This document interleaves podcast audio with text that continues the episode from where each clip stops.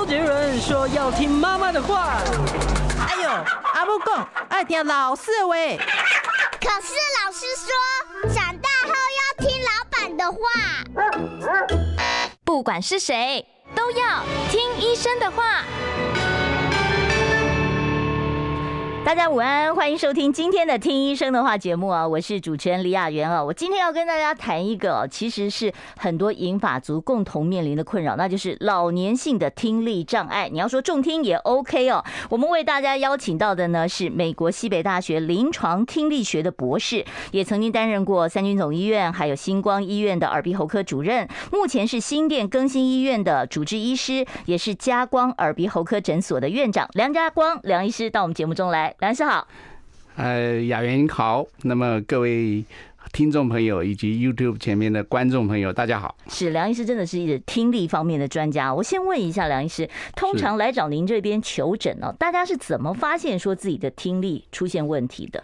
呃，大部分的呃，如果是老年性的听力障碍，大概都是家里人特别注意到了，因为沟通的时候会常常哈。哈，你说什么？哎，这个机会越来越多的时候呢，通常是家里人注意到，自己呢，我们发觉听障的朋友啊，很多都是不承认自己听不到了。对，我听得到啊，但是你们说话声音太小，这样子。大部分都是这样。是，那就问一下梁医师了啊，这个听力障碍，它通常是两个耳朵都会同时发生，还是会有单侧比较严重，或者是怎么样一个情况？呃，通常我们如果是退化性的或者所谓老年性的这个听力障碍，都是双侧对称的，所以应该都是两边的。如果是单边的听力不好啊，通常都是耳朵生病了。譬如说，呃，我们常常听到的，呃，耳朵中风啦，单侧的比较多。耳中风是血栓，对不对？呃，血栓或者是血管痉挛，血管痉挛。那么，因为我们的耳朵的这个血管非常的细，比毛发还细，所以呢，它基本上就是容易痉挛了以后呢，血液循环下降。那么这个时候就整个耳朵就单边听不到哦，所以单侧听不到，通常都是一些病理性的原因造成的。对的，对的。中耳炎不是也有人会听力受损吗？对的，中耳炎通常有的时候也是啊单侧。哦，都是单侧，只有到双侧发生的时候，通常就是整个整个系统的这个退化下来。双侧渐进性哦，双侧渐进性越来越听不到的意思。对对，是这个。那所谓这个听力障碍，它的标准是什么？呃，听力障碍的标准其实我们呃有数字的。那么，譬如说我们做了听力检查以后呢，那么我们通常说正常的听力是二十五分贝以下要听到啊，那么二十五分贝以上呢，就可能有了障碍了。到四十六十九十就分别是轻度。中度、重度，那要根据这个呃，它的呃目的来决定，因为有的时候是我们为了申请这个呃补助啦，或者是呃临床上面的分类啦，那可能都会有一些的差别。是，我就其实很好奇，很多人就很喜欢那个挖耳朵，像我有时候自己也会不自觉就拿个手指头去挖一挖耳朵，总觉得说这个耳朵里面的这个耳垢如果塞太久，如果从来都不清理，会不会造成说因为堵住了你听不清楚呢？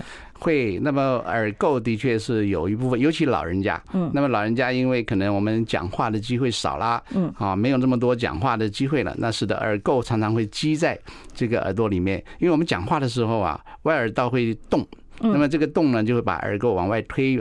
如果少了这些动作的话呢，嗯，老人家会会塞住，塞住以后呢，的确会让听力不好。那么，如果是正常的人，正常听力的人，那么他可能不会觉得太差别太多。嗯。但是呢，如果是老人家，原来听力就不太好了，在整个塞住啊，他就很明显的会觉得听力越来越差了。但是呢，他也是渐进式的，因为他塞得越来越厉害，所以有的时候会没有注意。是。那像这种耳垢，我我需要自己清吗？还是说很多人想说我清个耳屎，我还要去找医生，这太麻烦了。我需要自我可以自己清吗？呃。其实清耳垢蛮享受的，因为我自己也清耳垢啊。但是医生都叫啊病人不要清耳垢。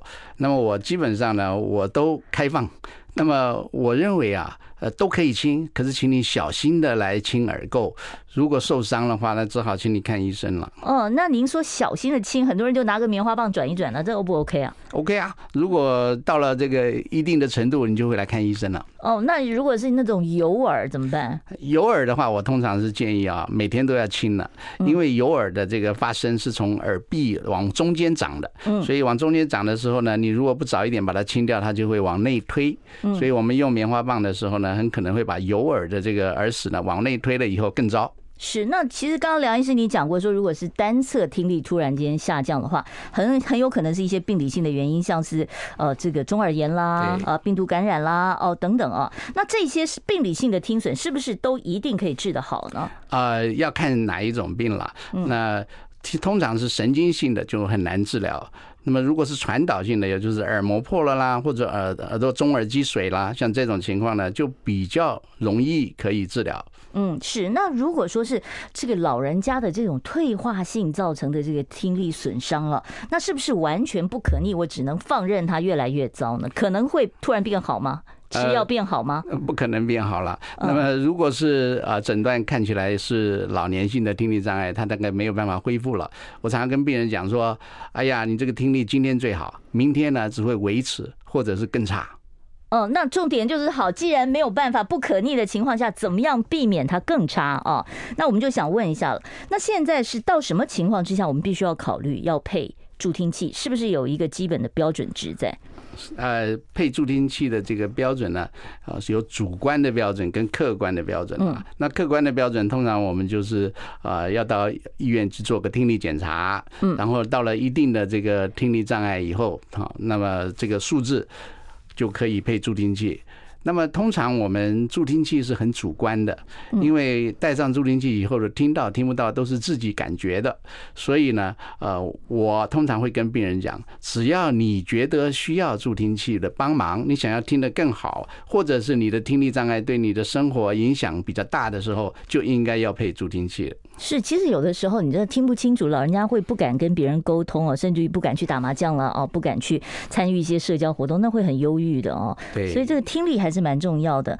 那就问一下，这个听损有没有遗传性？像我就有点紧张，我妈耳朵不好，我就担心说将来我会不会也耳朵不好？有没有遗传呢？有，绝对有，那么绝对是有的。那么呃，听力不好的退化呢，绝对是有遗传的。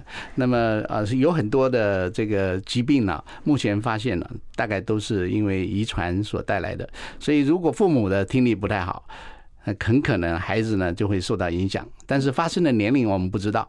那还是要观察，所以基本上还是要自己去观察，看看啊自己在生活上面是不是常常听不清楚。是，那梁医师，既然这个先天有影响，那后天的环境，大家就想着说怎么样保护我们的耳朵了啊？那比方说，我长期在比较噪音的环境里面工作，像我现在就得戴着耳机，那没办法，我工作需要啊。另外，有的人是炒菜啊，所以在厨房里面油烟机声音很大，还有工厂啊、工地啊、高速公路旁边工作啊，这些会不会造成听损的？呃，提早发生啊，会耶，因为我们的耳朵最大的敌人就是噪音了。嗯，那这个噪音就像刚才啊雅媛你说的，那么有的时候是炒菜的这个有抽油烟机的声音啦，啊，那么或者是嗯突然的大声啦，那这些都会影响，嗯，都会影响。如果说那种，比方说有人在你旁边放个鞭炮，这样棒突然一响啊，这个这种瞬间的。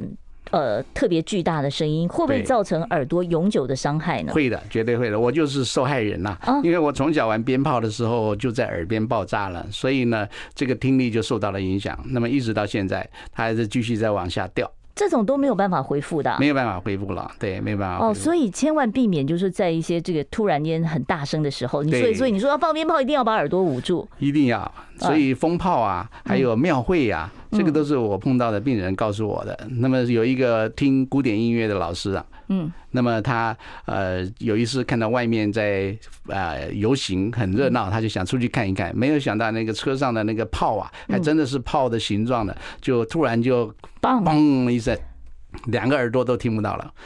哎呦，那然后这没办法恢复，也没办法恢复，哇，这个好惨啊！那另外就是我们常看到现在年轻人走在马路上，他都戴个耳机啊，随时都在听音乐啊。这个听的久跟听的音量大小，会不会造成听力的一些影响？绝对影响。那么啊，你只要戴着耳机听，我们耳机最大的问题就是啊，喜欢开的比较大声，听的比较好，或者是你旁边比较吵的时候，你会不自然的啊，不自主的就会把这个呃音量加大，所以听得久跟听的大声是对耳朵伤害最大的两个因素。另外一个因素就是自己承受的能力，自己承受的能力，这个是遗传的。那么有人耳朵比较敏感，那么他的确在呃比较相对没有那么大声的时候也会受影响。所以我常常跟病人的妈妈说，那么啊，哎呀。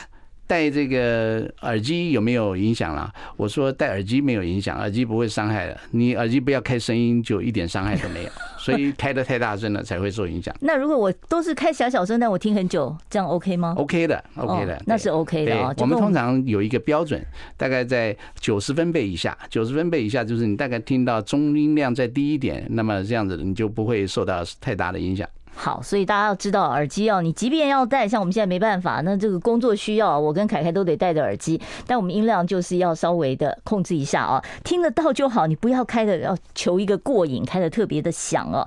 那另外还要问一下，就是有些银发族会抱怨哦，说哎，为什么有的比较低沉的声音我听得见？但是声音音频高一点的哦，就听不见哦。像我们家就是这样，我我姐姐的声音比较低，那我妈都听得见她说话。我声音音频比较高一点，她都听不见。那为什么会有这个差异呢？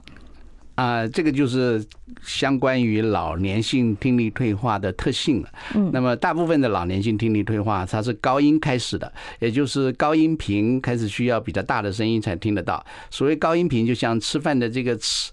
这种气音，啊，这种气音呢，它是高音频，所以它开始会听不清楚这些高音频。那高音频对于我们听懂语言来讲是非常重要的，因为它是我们分析能力呃最重要的一个音频。那么低音频呢是听见声音，如果你听到声音的音量大小，那么是跟低音频有关系的。所以如果你的高音听力丧失了，那么你可能听低音就比较清楚，但是高音呢，你听到声音就听不懂。是，那在这样的情况之下，我相信跟老人家哦，如果说有这方面这样重听情况的，就是高音频它比较不 OK 的，那是不是在沟通上面也有一些技巧？那我待会儿呢，再请梁医师来教我们一下，你怎么样讲啊，可以让呢这个有重听的老人家啊，即便你的音频是比较高的啊，他还可以听得很清楚。其实是有一些沟通上的技巧啊。另外，今天呢，我们也会在后半段三十八分以后开放现场的扣音专线，到时候呢，也欢迎听众朋友，您可以。直接打电话到我们的节目现场，当然我还要叮咛一下，拜托拜托订阅我们的频道啊，YouTube 爱健康频道。我们待会儿回到我们的现场。我关心国事、家事、天下事，但更关心健康事。我是赵少康，推荐每天中午十二点在中广流行网、新闻网联播的《听医生的话》。我们邀请到的都是国内数一数二的医疗权威，给你一个小时满满的医疗资讯，让你健康一把抓。除了收听以外，还要到 YouTube 频道上订阅 I Care 爱健康，按赞、订阅、开启小铃铛，爱健康三支箭，一件不能少。好，现在时间是中午的十二点十九分哦，欢迎听众朋友呢回到我们听医生的话节目现场。我们今天跟大家谈的是一个很多银发族非常困扰的，那就是老年性的听力障碍哦。简单解释一下，就是重听啊。如果说有这方面家里面的老人家有这方面困扰，当然很多重听的听众朋友可能现在没办法听清楚我们在说什么，不过也没有关系啊。如果家人可以帮忙提问，因为呢这个是不可逆的。我们刚才讨论到就是说哦，这个老年性的这个听力障碍是不可逆的啊。我知道。今天梁医师有帮我们带一个图片来啊，我们是不是看一下下一张图？梁医师，这个您现在看到的这个图就是梁医师提供给我们的。那我们这个通常说老年性的听力障碍是哪一块出了问题呢？哎，老年性的听力障碍通常最开始的时候是耳刮，嗯，我们的耳刮出了问题，嗯啊，那么我们的声音从外耳到中耳，然后呢，呃，到送到耳刮转换成电流，那么这个时候耳刮会出了问题，那么毛细胞。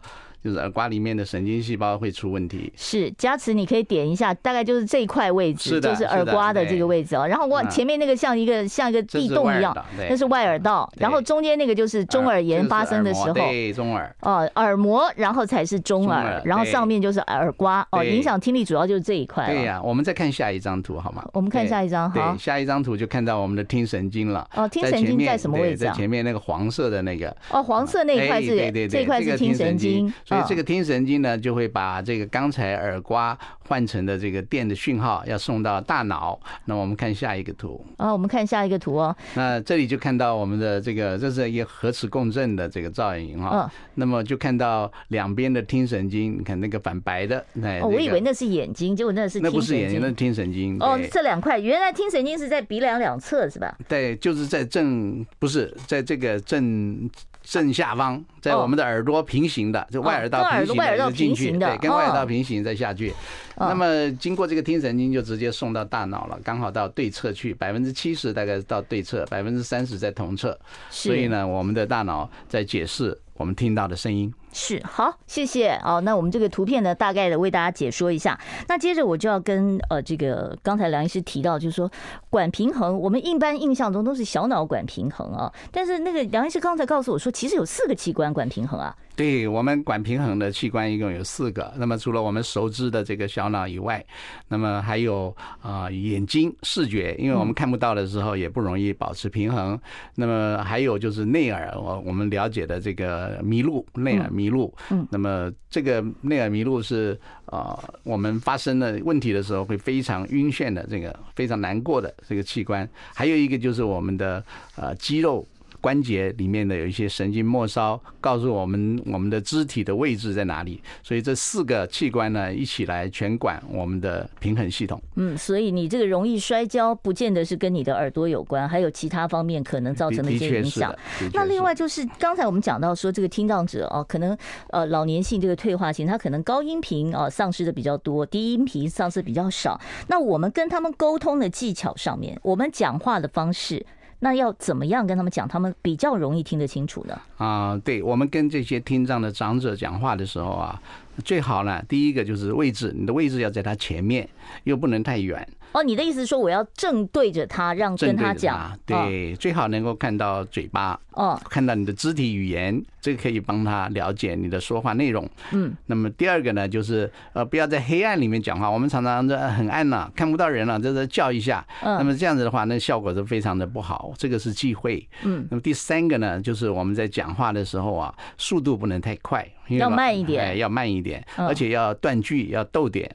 啊，不能讲了，完了就是变成句点来讲，一一整个句子马上就全部都很快。周杰伦式的那种不行，哎，那种不行，那种完全听不懂，因为那个听起来就像一团浆糊一样，通通声音都是糊的，那个分不清楚。啊，那最重要的就是我们这样子，不可以在噪音的环境里面用喊的，因为你喊的声音哦不清晰，声音越大越不清楚。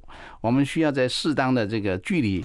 然后用适当的音量讲话就可以了。所以不是特别要大声吼让他听见，千万不要，因为大声吼反而更听不清楚，还影响情绪。所以呢，以为说你在凶我，你为什么对我讲话那么大声？对呀，我都听得到啊，你为什么要这样子呢？哦，所以这个不是音量大就赢啊，一定是要讲得慢，讲得清楚，要断句啊，要对着他让他看你的口型。对，好，另外就是像很多这个老人家家哦，虽然说您刚才告诉我们说是这个退化性的听力障碍不可逆啊。但是很多老人家就讲说，那个小朋友听障不是有那个人工电子耳，可以直接呃这个呃做一个手术，然后就可以听得到。那这个如果说是老年性的，可以用人工电子耳吗？呃，我在美国念书的时候啊，呃，我有一个我知道的，我的老师告诉我呢，在芝加哥大学有一个老教授呢，那个那个时候八十岁了，那么他很愿意接受人工电子耳的实验，他要试试看，结果他就装了以后效果还不错。但是呢，因为人工电子耳相当贵，嗯，而且呢没有办法预知啊，你装上去以后是不是能够真的都听清楚？所以基本上呢，在临床上面都还是很保守的。我们不太鼓励老人家用人工电子耳。第一个，他要开刀；第二个，他要上百万的花费。那么而且没有补助啊，第三个呢，它的结果呢没有办法确认，就是说我一定让你听清楚哦，啊，你装上去以后花了这么多的精神跟金钱啊，最后没用，那就很可能没有用，失望了。对对对，那个失望就很大了。是，那另外就是现在其实用助听器是很多老人家已经哦，就是必须要接受的一个选择啊。那可是这个助听器，很多老人说我只想配一只，因为很贵。好，一只好好几万呢，啊，那那我就配一只行不行？配了一只会不会造成我两个耳朵的这个听力更不平衡，或者是让另外一只的听力快速的下降呢？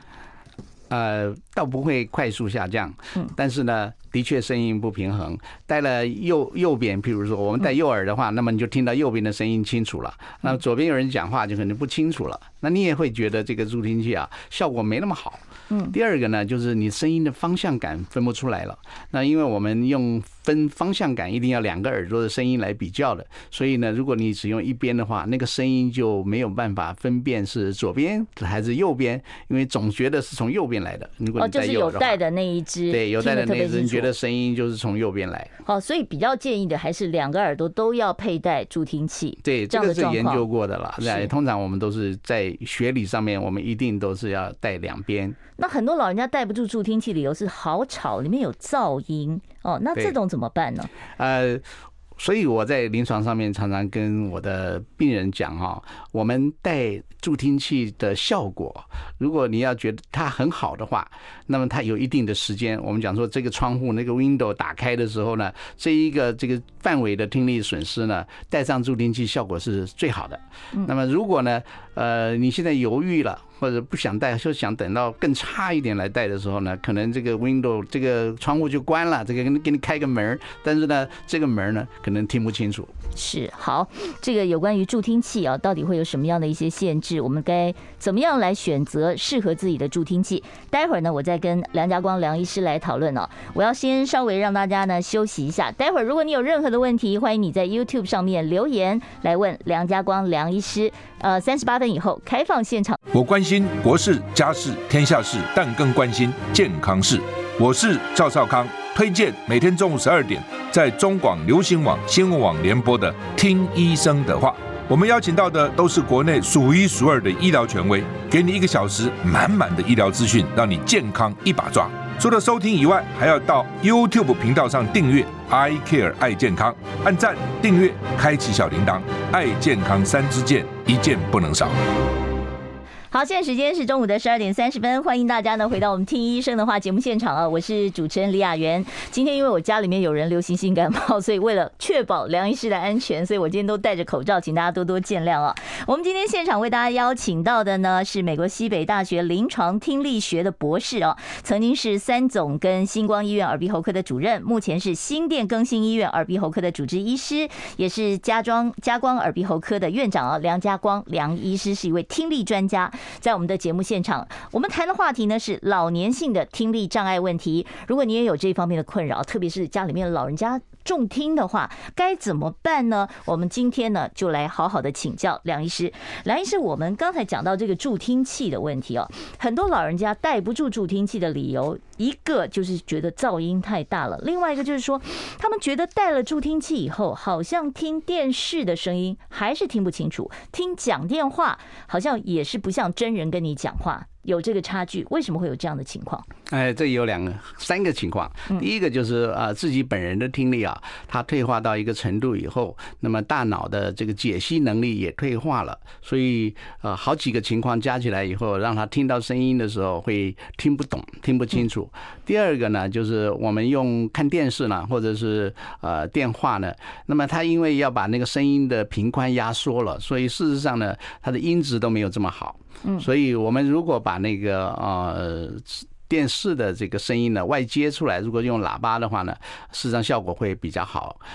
哦，所以你如果是要看呃佩佩戴这个助听器来看电视，然后你觉得听得不清楚，你可以外接两个喇叭，这样子效果就会好一点。的确是的。哦，那讲电话呢也是一样吗？讲电话也可以，对，你要放出来。那么讲电话的时候，那个呃，因为现在有一些助听器可以有蓝牙。嗯，蓝牙，所以呢，如果连接蓝牙的话呢，效果就会比较好。哦，所以就是一般来讲，对于机械的声音，如果听起来不清楚的话，可以用外接喇叭的方式来做一个改善啊。对的。那现在政府有没有补助老人家配助听器啊？呃，有哎。那么老人家的补助越来越少。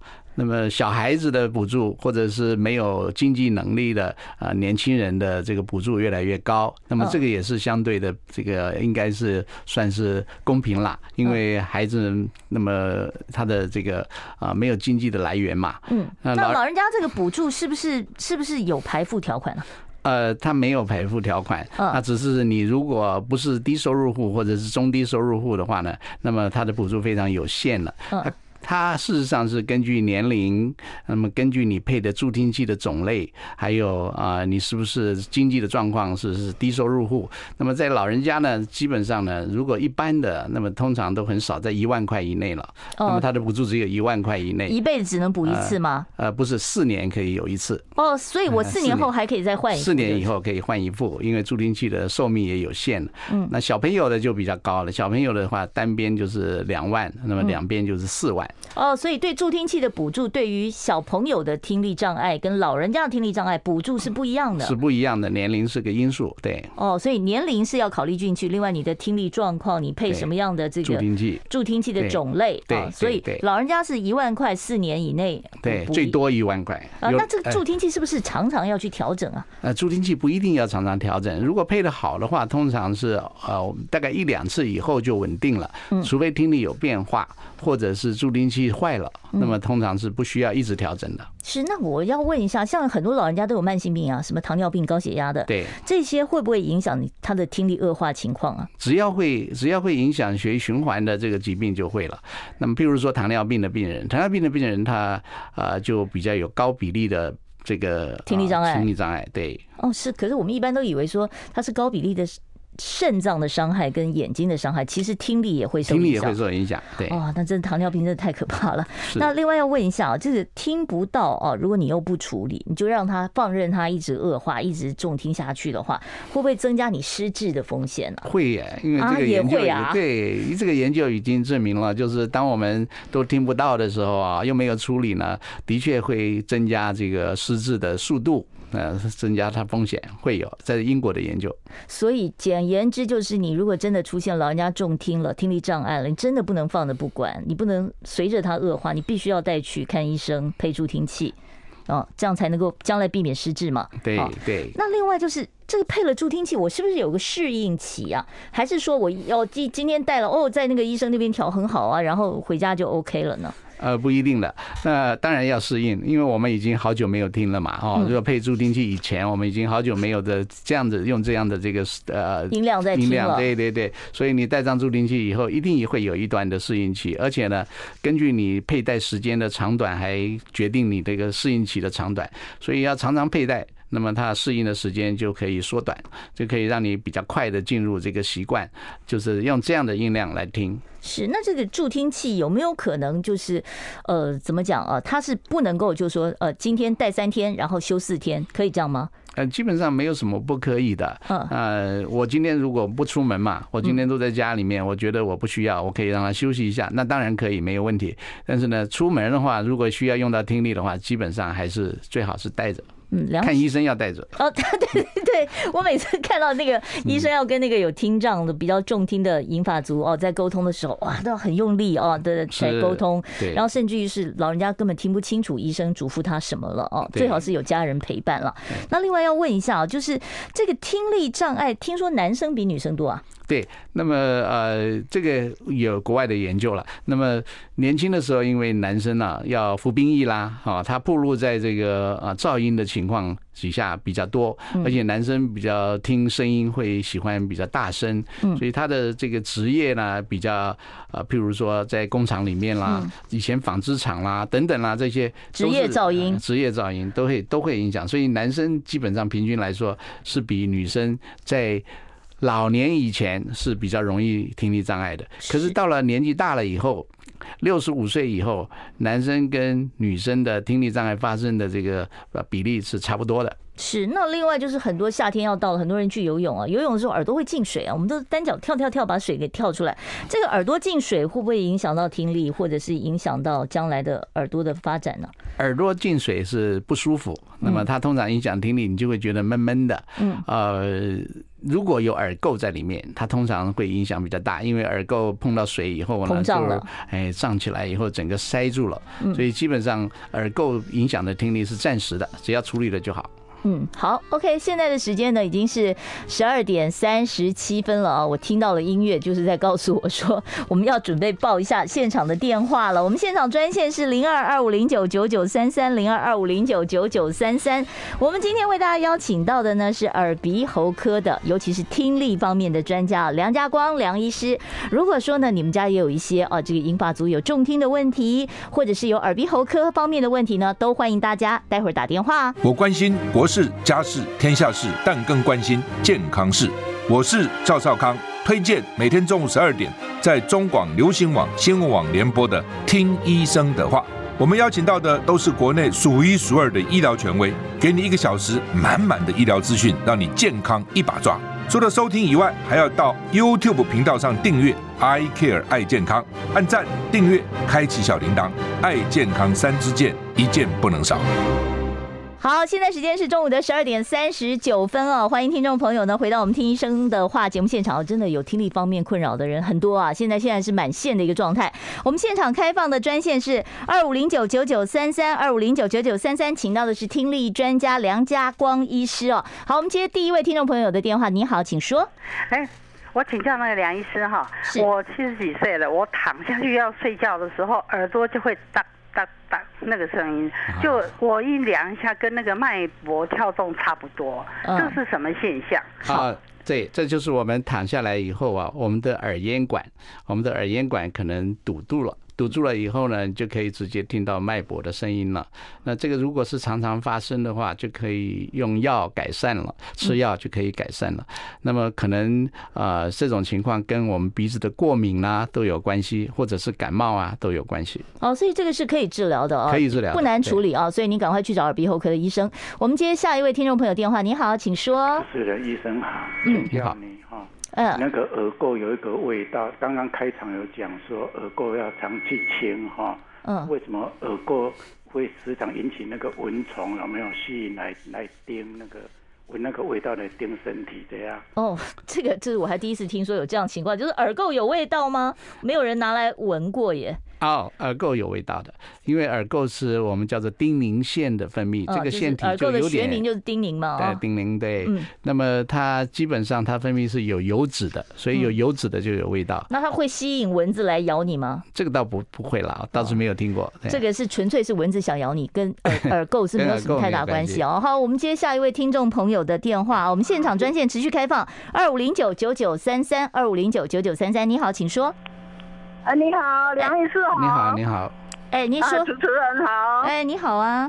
哎，你好，我哈好几年前就一直耳鸣哈，耳鸣，然后几年前就开始阴线了，啊，去看那个耳科，他说中耳不平衡，然后再去今年哈去那个照那个核，因为肿瘤的关系，照那个核磁共振跟那个断层扫描，我那个声音老大，结果一耳就完全听不见了。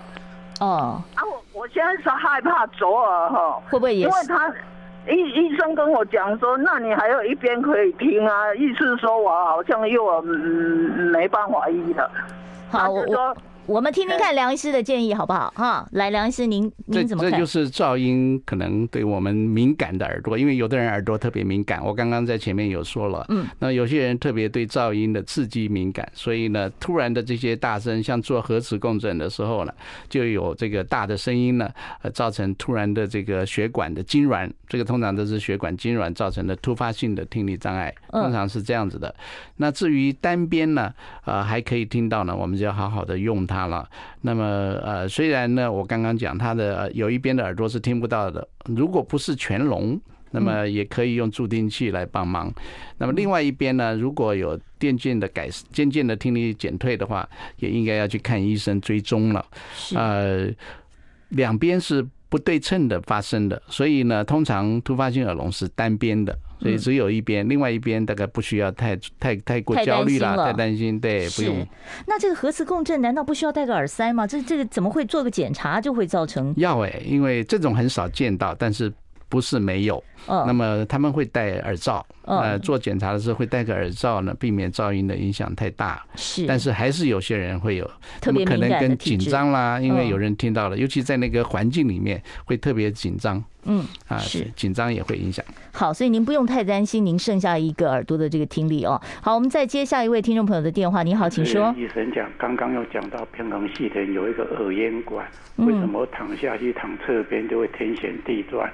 那有医生说的耳耳朵的石头会掉落，那为什么耳为什么耳朵的石头会掉落，影响平衡系统？哦，好，这刚才其实我们已经简单回答过了，我们还是请梁医师简单说一下好了。是我们这个就是俗称的耳石症，耳石症呢就是耳朵里面有一些碳酸钙的这个结晶的颗粒啊，呃，因为血液循环不好掉下来了，掉下来以后就错位，所以我们每次躺到。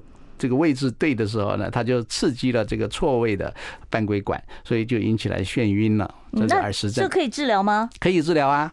那而且呢，呃，就是做我们叫耳石复位术。耳石复位术就是我们顺着这个耳石的这个错位了，顺着方向把它再转回原位。哦，那这个算是手术吗？不用吧，不是侵入性的吗？不是吗？不是，不是，完全不是，在门诊就可以做了。哦，在门诊哦，就头转一转就就就转回来了。对对对，要转对啊。好，只要会转头就可以了啊。好，当然要专家帮你转，不是自己乱转啊。好，我们现场专线是零二二五零九九九三三，我们继续接下一位听众朋友电话。你好，请说。喂喂喂，哎喂，哎，你请说。喂，我我是。我姓张，哎，张先。生，啊啊啊！你你你好，我我有那个耳鸣，嗯，耳鸣，我我的耳鸣是是打鼓声，哦，这样砰砰砰砰砰这样，对对对，很很很很近的打鼓声，可是不痛，嗯，那是单耳单耳打鼓声，如果是另外像耳朵有有有杂音的话，有有有噪音的话，我单向另外一边就会有打鼓声，他他有给医生看说，医生说是。呃，有那个耳朵的弹鼓弹鼓说什么防噪功能，然后会有防过拉起防噪功能，所以它在防噪音的功能，所以我会有打鼓声，这样子。是不会痛，是不会有任何的困扰，只是觉得很很吵而已。哦，好，那我们听一下梁医师。所以是间歇性发生的，对不对？嗯，要有呃旁边要有噪音来刺激它反射。嗯，所以这个是一个中耳，我们讲说是中耳肌肉的反射性的痉挛收缩。嗯，也就是我们的耳朵的肌肉，中耳里面啊有有两条两条肌肉。那么这两条肌肉呢，呃，通常呢在大声的时候，外面有声音的时候呢，它会收缩，会减少这个你进来的音量。那么很很有趣了，因为这些有些人就是特别的敏感，所以会有这个现象，没有什么害处。哦，这没有无害的，就是无害的，对。哦，好，所以也不要太紧张啊。我们接听下一位听众朋友电话。喂，你好，请说。哎，你哎，梁医师好，你好，我是刚才那一位哦，我想请教哦，为什么我，因为我听不见，那里面又好像好几只蝉在那边叽叽叫哎？对，这就是耳鸣了。对，好几只蝉哈，啊，那个因为耳鸣，就是因为我们内耳已经退化了，所以我们有一些毛细胞会不正常的放电了。所以这个字是耳鸣，你听到的蝉声是耳鸣的声音，不是真的有蝉了，而是耳鸣哦，造成你这个这样的一种感觉。那这个有办法治吗？这个就是要呃治疗的效果不顶好了。嗯。但是哦，就是还是可以，还是可以影响太大了，来对，影响太大，你可以试试看来治疗，但是基本上效果可能不会像你预期的哦，就说立竿见影这么有效啊。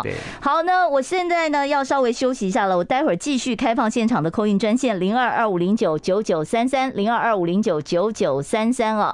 另外我知道 YouTube 上面有好多听众朋友已经在留下问题了，像有人说容易晕船、晕车，跟什么平衡的器官不协调，有办法改善吗？晕船、晕车跟耳朵有关吗？有晕船、晕船、晕车就是跟我们的内耳的前庭系统，前庭系统就是包括三个半规管了哈，嗯，还有另外两个壶腹等等。那么这这个平衡器官呢，就是耳朵的内耳的另外一半，嗯，因为我们耳朵有一半是管听力，有一半就是管这个平衡。那有的人呢，天生的对于这个呃。没关系，我们等一下再继续回答。我们先稍微休息一下。我关心国事、家事、天下事，但更关心健康事。我是赵少康，推荐每天中午十二点在中广流行网、新闻网联播的《听医生的话》。我们邀请到的都是国内数一数二的医疗权威，给你一个小时满满的医疗资讯，让你健康一把抓。除了收听以外，还要到 YouTube 频道上订阅 I Care 爱健康，按赞、订阅、开启小铃铛，爱健康三支箭，一件不能少。好，欢迎大家回到听医生的话节目现场啊！还是拜托一下，帮我们定一下爱健康哦，I Care 爱健康哦。呃，我知道现在今天真的是 听力问题，很多人很关心啊。当然，耳鼻喉科方面问题都可以问。我们现场专线是二五零九九九三三，请到的是梁家光医师。梁医师，我们接下一通电话。喂，你好，请说。喂，你好，我想请问一下，医生你好，我想请问一下，就是游泳的时候啊，就有仰视的时候耳朵会痛，其他都不会。有仰视耳朵会痛，那就是姿势的问题啦。所以我们颈部的肌肉。如果颈部的肌肉呢，啊，印着你手在滑动的时候牵动到的那条有问题的肌肉，通常是紧紧着我们叫做啊 SCM，叫做这个啊胸锁乳突肌，就是我们颈子最边边的、这个、脖子这两边的肌肉，脖子两边的，你拉到的时候就会痛了。嗯，所以呃是姿势的关系。哦，是姿势，是肌肉的问题，而不是耳朵的问题。那应该不是耳朵的问题。好，我们接下一位听众朋友电话。你好，请说。喂。啊，喂，主任你好。你好。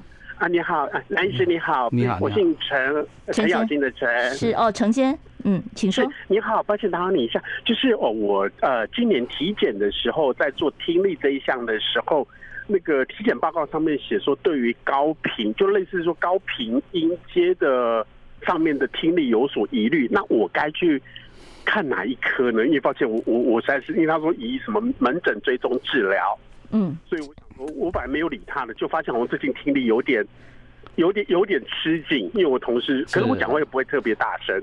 可是可能就是在听的时候，可能需要很专注的听，我才有办法听得很清楚。哦，是，这就是我们刚刚开始说的。那么你可能已经开始有一些听力退化了，对，高音的地方影响到了，就是老年性的听力退化了。嗯，那么开始的时候影响不大嘛，所以呢，基本上自己没有注意。可是因为我们做了这个健检以后呢，发觉哎有这个现象以后，你会把注意力集中在这儿，所以呢，你就会发觉哎呦，我听不到的这个时间呢。越来越多了，那这样子的情况，旁边的这个同事也都注意到了，所以请你去啊医院呢，耳鼻喉科呢啊做一个听力检查就可以了。要看耳鼻喉科。嗯，那至于要不要配助听器，就是看你的生活需要了。对的，看个人的需要。好，我们接下一位听众朋友的电话。你好，请说。哎，大家好。嗯嗯，我想请问，我有在耳鼻喉科领那个胡安源的药，还有乳加派的药。啊，这个这两种药我长期用了差不多四个半月，然后我就会有一天呢，那个小腿啊，嗯，怎么突然颤抖啊？我有去看神经内科，他有帮我做那个核磁共振，多巴胺的那个核磁共振，结果说我可能药物影响，嗯，多巴胺缺少了一些些，嗯，这种药物会影响到。好，我知道您的问题哦，但是因为现在我们不太了解您那个两种药物是什么样的药物啊。如果你可以的话，你在 YouTube 上写一下好不好？因为这样子的话，我们这样听不知道那是什么药物，梁医师也没办法判断。好，麻那麻烦您再留一下您正确的药名，我们再请梁医师看一下。我们接下一位听众朋友的电话，你好，请说。呃，我我姓陈。哎，陈先。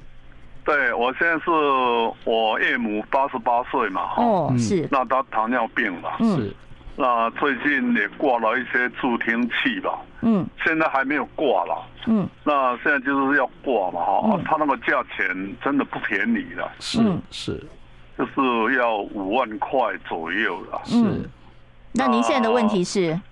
挂起来不是他老人家，他挂起来的时候，他一直闲着说好吵好吵。对对，我也问过那个大夫，我说为什么他挂助听器应该会听得更清楚，总会说很吵。嗯，他说他本来。就是以前是多人没有听到声音，现在一挂上去就会有声音，所以这是适应的问题，对不对？呃，一部分是适应的问题。那么，呃，我们的听力退化哈，那么八十八岁的听力退化了，那么这个时候我们就会有发现几个现象。第一个是小声的听不到。嗯，第二个是大声的受不了，因为我们内耳的这个病理变化会给我们带来这样的结果，所以呢，呃，一般的声音经过耳机放大以后，他会觉得很吵，嗯，这是因为他的耳朵出了状况了。这个时候我们要调整助听器，调到声音合适，可是又不能太小，太小了又没用，因为他就听不到了。所以这个东西就跟他的助听器的品质，跟这个选配的人的这个经验有关系。嗯，所以你可以先找那个呃听力师帮你把这个助听器的音量稍微调小一点，看看老人家的适应情况怎么样。对的。然后这个随时再根据老人家的反应啊再做调整。好，我们接下一位听众朋友的电话。你好，请说。哎，你好，请说，请把收音机关小一点，要不然我这边会回收，我听不清楚你问什么啊。好，哎，你请说。喂，嘿，哎，哎，梁医师好，我是帮我弟弟问的，我弟弟今年七十六岁。嗯，他因为年轻的时候有一个暴力的老师打他耳光，结果左耳到中年以后就渐渐听不见了。嗯，到现在现在就是左耳左耳 各种音频都没有听没有办法听啊，去戴助听器也都戴不合啊。请问这个有没有有没有办法治疗哦？对对，有没有？好，这个这个很多年前耳光会造成听力受损吗？打会打耳光的话，如果他那个压力刚刚好的话，会第一个耳膜穿孔，第二个呢有可能呃听小骨断裂，第三个呢就会可能会造成我们内耳的淋巴液外露。那么内耳淋巴液外露的话，就会造成渐进性的神经性的听力障碍。那这个有得救吗？这是成年旧伤啊，成年旧伤就没有办法了，需要在早期的时候就要。手术处理哦，所以如果说这已经拖了很多年了，可能就没有办法处理了，这是比较遗憾的。我们接下一位听众朋友电话，你好，请说。呃，喂，你好。哎，你好。呃，是这样子，我出国的时候，那个我的耳朵进水了，那我以为是耳朵进水跟那个耳屎弄在一起，所以我的听力变得很不好。嗯。那后来我去给医生看以后，医生他用那个。那个光去照，他说：“哦，你的这个中耳这边有脓，所以你这个是中耳炎。”嗯，那他能给我做的处理就是只有点了两次的眼药水，那基本上效效果没什么用。好，中耳炎造成的这个耳朵是呃听力受影响，所以这个就很好玩了。那么中耳炎如果是耳膜没有穿孔啊，耳朵里面有水的话，是在耳膜的内侧，所以。基本上点眼药水是一点用都没有的，所以它这个治疗就不对了。如果是中耳积水的话，除非是耳膜穿孔，那么有脓流出来，这个时候我们可能点眼药水才是相对是有用的。嗯。所以这个后续还需要，现在要赶快再补救治疗就是了。对，应该是要赶快看医生吧。是，找专家。好，赶快去找专家啊！这个趁还能够挽救的时候，赶快挽救。好，我们今天的节目呢，非常感谢梁家光梁医师啊，到节目中来接受我们的访问，回答这么多听众朋友的问题。谢谢梁医师，谢谢谢谢。好，不要忘了明天准时中午十二点呢，继续收听听医生的话。我们今天的节目内容也会放在我们的爱健康 YouTube 频道上。拜拜。